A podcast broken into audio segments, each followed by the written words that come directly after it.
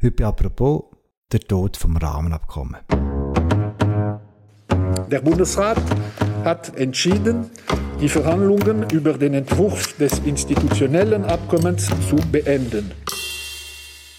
Sieben Jahre hat der Bundesrat mit der EU über ein institutionelles Rahmenabkommen verhandelt. Gestern die Verhandlungen abgebrochen. Wie geht es jetzt weiter mit den Beziehungen zu Europa?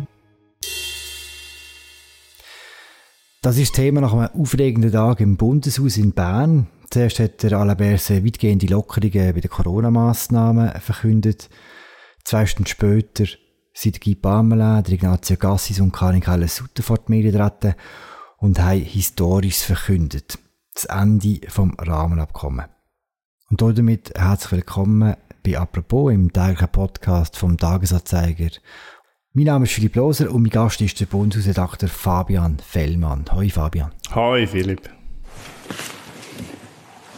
Monsieur le Président de la Confédération, Monsieur le Vice-président du Conseil fédéral, Madame la Conseillère fédérale, Mesdames et Messieurs, bonjour, bienvenue à cette conférence de presse. Fabian, wir müssen den Podcast ein bisschen fußballmäßig anfangen. Du bist an der Medienkonferenz mit den drei Bundesräten, der historischen Medienkonferenz, muss man sagen. Wie ist die Atmosphäre im Raum gewesen? Der Vergleich mit einem Fußballspiel darf man durchaus machen. Also wir, wir haben da der ein oder andere engagierte Journalist mit einer klaren Meinung bei dem Thema gehabt, wo, wo doch die Freude ähm, nicht hat können verheeren darüber, dass jetzt die Verhandlungen abgebrochen worden sind über das Kastenrahmenabkommen. Bundesrat selber, die sind sehr ernst und humorlos gewesen, sehr ähm, nüchtern. Meine Damen und Herren, aufgrund der Verhandlungsergebnisse der letzten Monate hat der Bundesrat festgestellt, dass die Gespräche mit der EU nicht zu den nötigen Lösungen geführt haben. Der, der Bundesrat Ignazio Gassis hat, ein bisschen ausgeschweift, aber sonst haben sie sich eigentlich ziemlich ans Skript gehalten, haben ihre Sprachregelungen vorgetragen, ihre Punkte genannt, was sie müssen. So ein bisschen eine tötelige Stimmung, fasst sehr gut zusammen. Der Abbruch von der Verhandlungen mit der EU, der hat sich ja schon länger angekündigt und abzeichnet. Warum ist es jetzt so weit gewesen? Ja, ich glaube, der Bundesrat hat jetzt einfach eingesehen, dass er mit seinen Forderungen für Verbesserungen bei dem Rahmenabkommen nicht weiterkommt. Das hat sich neulich beim Besuch von Guy Parmelin in Brüssel gezeigt, wo er bei der Ursula von der Leyen war. Die ist relativ unnachgiebig geblieben und der Bundesrat ist jetzt halt vor der Frage gestanden, Will er ein äh, Schrecken ohne Ende oder ein Ende mit Schrecken? Und dann hat er sich ein Ende mit Schrecken gewählt, wobei ähm, der Bundesrat selber hat das natürlich nicht so ausgedrückt. Er hat die Bedeutung von dem Entscheid probiert ziemlich abzureden. Aber der Entscheid ist schon recht gross, oder? Der Entscheid ist recht gross. Die Schweiz hat nach dem EWR einen bilateralen Weg gesucht mit der EU. Den haben wir immer wieder ausgebaut und erweitert, neue Verträge dazugefügt, äh, neue EU-Länder dazugenommen. Und jetzt ist man an einem Punkt angelangt, wo das, was lange als logische Weiterführung von dem bilateralen Weg gegolten hat, plötzlich nicht mehr mehrheitsfähig ist. Und jetzt stellt sich für die Schweiz schon äh, die Frage, wodurch will sie jetzt mit der EU? Das ist ihre wichtigste Handelspartnerin, das ist ihre wichtigste soziale, kulturelle, gesellschaftliche, wissenschaftliche Partnerin ein Annähern hat man abgelehnt zu den Bedingungen, die die EU gesagt hat. Und, und jetzt ist die Frage, wo bleibt jetzt da noch Spielraum zwischen einem immer weh entfernen oder eben einer, einer gewissen Nähe, wo gleich auch genug Distanz ist, dass die Schweiz sich wohlfühlt dabei. Mhm. Über diesen Spielraum reden wir gerade, was mich vorher noch interessieren Es hat ja verschiedene Rettungsversuche gegeben, so in den letzten Minuten. Warum sind die alle gescheitert? Ja, viel, viele von diesen letzten Rettungsversuchen sind ein bisschen weit auch hilflos gewesen. Die hätten wir, wenn schon, müssen lancieren vor einem Jahr, vor drei Vierteljahr, vor einem halben Jahr, aller spätestens eher noch vor zwei Jahren. Dann, wo die, wo die Themen aktuell gewesen sind und wo wir für all die Punkte Lösungen gefunden haben. Jetzt, nach dieser ganzen langen Verhandlungen, hat es einfach auch de, äh, wie eine Gesprächsbereitschaft mit der EU nicht mehr gegeben. Man hat zwar gesagt, dass man gesprächsbereit ist, hat es aber nachher nicht geschafft, in materielle Kompromisse umzugießen, weil, weil eben beide Seiten gleich auf ihren Punkten beharrt haben. Hm. Sieben Jahre sind die Verhandlungen gegangen. Die Schweiz ist immer noch mit in Europa. Die Beziehungen, die gibt es immer noch irgendwie. Wie geht es denn jetzt weiter? Was ist der Plan B vom Bundesrat? Das ist mir ganz offen gestanden auch nicht ganz klar. Ähm, der Bundesrat hat heute mehrere Punkte äh, genannt. Etwas, was jetzt ganz unmittelbar heute ansteht, ist, dass es eine Verschlechterung gibt im Handel mit Medizinalprodukten. Konkret heißt das, dass eine, eine Schweizer Firma, die eine Prothese herstellt zum Beispiel, muss die jetzt zusätzlich in der EU prüfen, muss in der EU einen Vertreter haben, der sich um rechtliche Belange kümmert. In diesem Bereich hat der Bundesrat zum Beispiel so eine Massnahme getroffen. Die Massnahme hilft aber den Schweizer Unternehmen, die betroffen sind, gar nicht. Sie sorgt nur dafür, dass Medizinalprodukte aus der EU weiterhin in die Schweiz kommen können. Das ist gerade in einer Pandemie ziemlich wichtig. Hm.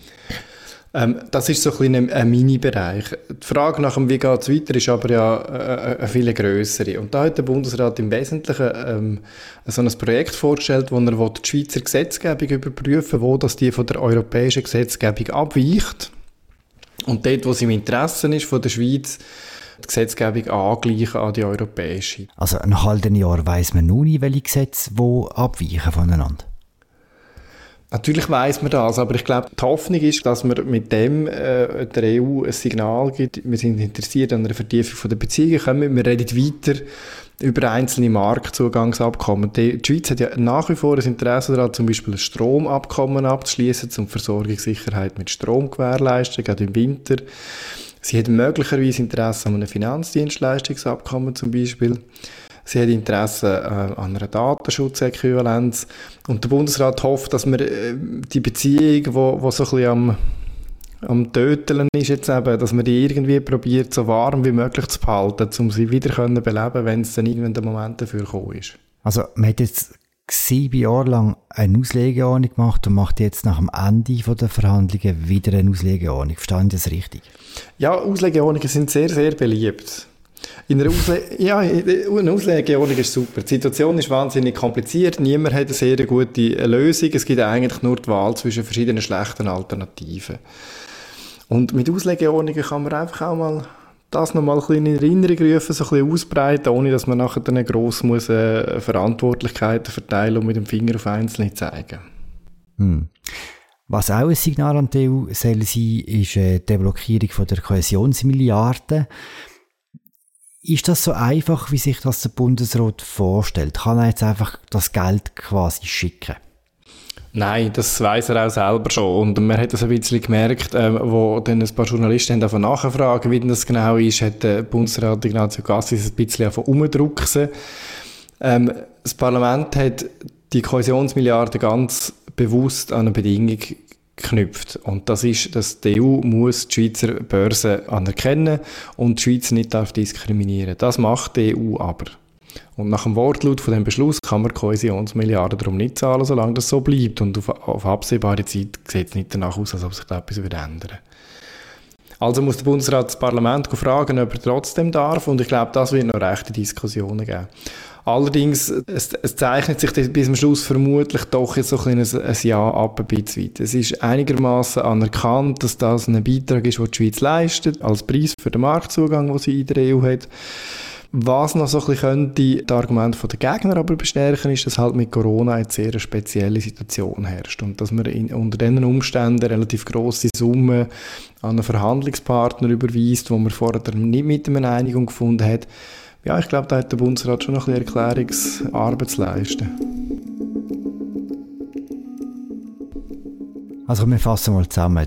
Die Verhandlungen zum Rahmenabkommen sind abgebrochen. Der Bundesrat will eine Auslegeordnung machen, mit wo die verschiedenen Gesetze sich abweichen, wo man einander entgegenkommen Er wird gerne die Kohäsionsmilliarden zahlen. Das ist so der Schweizer Teil. Was sagt die EU jetzt? Ja, die europäische Seite hat sehr so ein bisschen gefasst reagiert. Die Verhandlungen sind einigermaßen zum Teil kässig verlaufen. Es hat gegenseitige Vorwürfe gegeben, dass man gegenseitig die Vorschläge gar nicht richtig angeschaut haben und gar nicht auf Post geantwortet haben etc. Und vor dem Hintergrund hat die EU jetzt relativ nüchtern reagiert. Es ist allerdings auch vorgewarnt gewesen, offensichtlich, weil ähm, noch während der Bundesrat seine Pressekonferenz abgehalten hat, ist bereits das Statement von der EU dabei gewesen. Ich glaube, dass sich an der Grundposition von der EU nicht wieder ändern, dass sie neue Marktzugangsabkommen nicht wieder abschließen mit der Schweiz.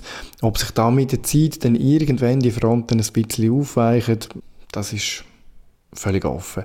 Was man glaube schon muss sehen ist, auf der europäischen Seite äh, mit einer so grossen EU, die deutlich weniger westlich prägt ist, westeuropäisch prägt ist, muss ich sagen, als es die EU war, die die bilateralen Verhandlungen damit angefangen haben. Ich glaube, der, der Fokus von der EU ist nicht mehr so stark auf der Schweiz, wie er das mal war. Die Ignazio Gassi hat von der Erosion von diesen Beziehungen geschwätzt. Wann ist denn der Zeitpunkt, wo man als Bürgerin oder Bürger von der Schweiz etwas gespürt von dieser Erosion? Vorstellen könnte man sich zum Beispiel, dass wenn man als Schweizer in ein europäisches Land leben sagen wir das Personenfreizügigkeitsabkommen ist eins, wo die Vorschriften auseinanderklaffen, dass man plötzlich mit ganz Papierkram und Problemen konfrontiert ist, zum Beispiel, wie man seine Pensionskassenbeiträge genau regelt und wie das für die Steuern, was das für die Steuern bedeutet. Mhm. Ähm, ich glaube, für, für, und für, für die Schweizer im Land selber, also bei den Medizinalprodukten, jetzt dann merkt man es. Also, die Schweiz gibt da Regulierungsbefugnis im Prinzip ab und sagt einfach, wir akzeptieren das Europäische. Es könnte sich allenfalls in höheren Preisen äußern.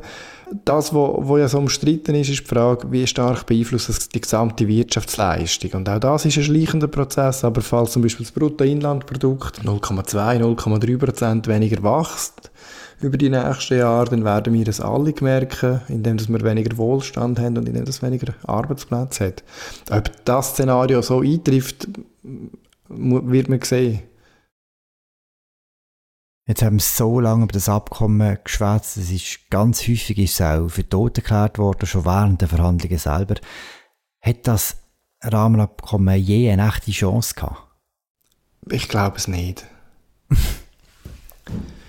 Ähm, ich, ich habe selber äh, den Eindruck gehabt, relativ lang mal, das könnte klappen, irgendwie kommt das her, ähm, man ist, bewegt sich natürlich da ein bisschen auch in dem Kuchen rein, von diesen interessierten Leuten, die sich mit allen Problemen auseinandergesetzt haben und, und das gute Lösungen finden. Aber der Interessengegensatz zwischen der Schweiz und der EU bei diesen Punkten ist, ist doch einigermaßen groß geworden. Und ich glaube, in der Zeit, wo das Abkommen verhandelt worden ist, hat die EU eine weitere Krise durchgemacht. Die Verhandlungen haben dann angefangen, wo Russland Krim annektiert hat, die ganze Ukraine-Krise war. Und die EU-Skepsis in der Schweiz hat zugenommen. Und unter diesen Umständen ist vermutlich ein, ein so ein doch weitgehendes Abkommen, das halt wirklich ein deutlicher Annäherungsschritt ist, vermutlich einfach nicht machbar. Und dann muss man auch sagen, hat es einfach im, im, institutionellen System von der Schweiz Schwachpunkte, die man jetzt da gesehen hat. Man hat verschiedene Außenminister, die das Dossier geführt haben, mit unterschiedlichen Zielsetzungen. Man hat x Staatssekretäre, es sind fünf insgesamt gewesen, die an diesem Abkommen geschafft haben. Drei Bundesräte insgesamt, hat Ignazio Cassis heute gesagt.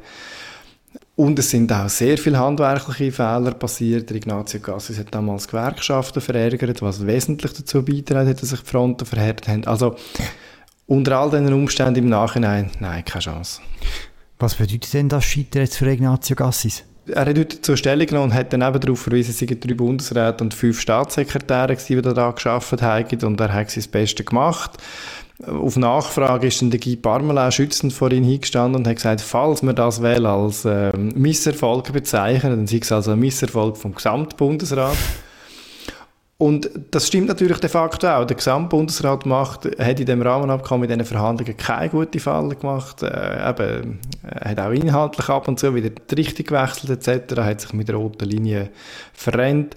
Aber unter dem Strich ist es halt eben doch so, dass er der dossierführende Bundesrat da ist, wo, wo man erwartet, dass er alle die Klippen, was hat und Untiefen, was hat, in diesen politischen Gewässern, dass er die eben umschifft als guter Kapitän und irgendwie Lösungen dafür findet. Und ähm, es ist äh, vielleicht für ihn eine Mission Impossible gewesen. Er ist in der Mitte reingekommen, hat, hat etwas übernommen, wo er einen Reset-Knopf gesucht hat, aber nicht so richtig gefunden hat. Ein bisschen muss er halt dann gleich an sich hängen, dass, dass, er, dass er es halt nicht geschafft hat. Er ist, er ist jetzt der gewesen, der Außenminister, wo man so eine gewichtige Verhandlung abgebrochen hat am Schluss. Hm. Warum hat es eigentlich nie eine Abstimmung über das Abkommen?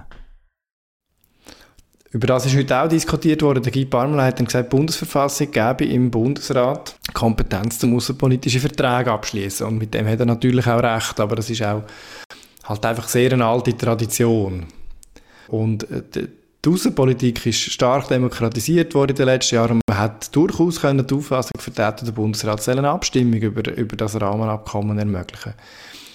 Ähm, er hat heute gesagt, er sei der, der Auffassung, dass es nicht mehrheitsfähig sei. Er hat also auch keinen Willen gehabt, um es dann gross zu verteidigen. Es wäre ja absurd, wenn der Bundesrat das Geschäft vor das Volk bringt und sagt, eigentlich empfehlen wir es abzulehnen. ähm, eine interessante Frage ist, aber ich weiss die Antwort darauf noch nicht, ist, was die Leute jetzt machen, die eigentlich wollen, ein institutionelles Abkommen per Volksinitiativen erzwingen. Weil den Text gibt es jetzt eigentlich gar nicht mehr. Also verfassungsrechtlich gibt es dann, glaube ich, noch interessante Diskussionen. Hm historisch gesehen, Fabian, wie groß, wie bedeutend ist der, der Abbruch von den Verhandlungen jetzt? Das ist wahnsinnig schwierig zu sagen zum jetzigen Zeitpunkt. Falls man einen Vergleich ziehen mit dem Brexit, was der Ignazio Gassis heute selber in der PK gewarnt hat, dürfen wir ja nicht machen. Und er ist der Einzige, der diesen Vergleich gemacht hat. Aber wenn man diesen Vergleich machen will, und die Schweiz hat jetzt sich an einem Wendepunkt entschieden, sich von der EU zu entfernen. Ähnlich wie Großbritannien beim Brexit, wo als Mitgliedstaat ausgeschieden ist. Dann ist es historisch. Und falls es auch wirklich zu einem Auseinanderdriften führt, falls es zu zusätzlichen Hürden führt im Handel zwischen der Schweiz und, und Europa, ist, ist das, glaube ich, wirklich bedeutend. Meine Damen und Herren, ich möchte es unmissverständlich sagen. Für den Bundesrat ist klar, die Schweiz und die EU bleiben auch in Zukunft durch eine enge Partnerschaft verbunden. Die Schweiz bleibt auch ohne das institutionelle Abkommen eine zuverlässige und engagierte Partnerin der Europäischen Union. Falls sich die Situation so verändert, dass man sich, dass man sich doch dann vielleicht mit einer neuen EU-Kommission, mit der nächsten EU-Kommissionspräsidentin, dem nächsten EU-Kommissionspräsidenten Vielleicht mit neuen Vorschlägen in einem Bereich, Strom zum Beispiel, wo man sieht, da braucht man jetzt einfach etwas, wieder Bewegung in die Sache bringt und sich einander wieder annähert, dann ist es einfach eine weitere Etappe auf dem leidvollen Weg, einen gemeinsamen Weg von der Schweiz und der EU, wo man nie so recht weiss, äh, wie fest man sich das Händchen hebt und wie, weit, äh, wie viel Abstand dass man eben trotzdem haben Danke für das Gespräch, Fabian. Danke, Philipp. Das war eine weitere Folge von «Apropos» im täglichen Podcast vom Tageszeitung von Tamedia. Die ganze Berichterstattung zum Ende des Rahmenabkommens, wo sehr ausführlich ausfällt, findet ihr auf unserer Webseite. Wir hören uns morgen wieder an dieser Stelle. Danke fürs Zuhören. Ciao zusammen.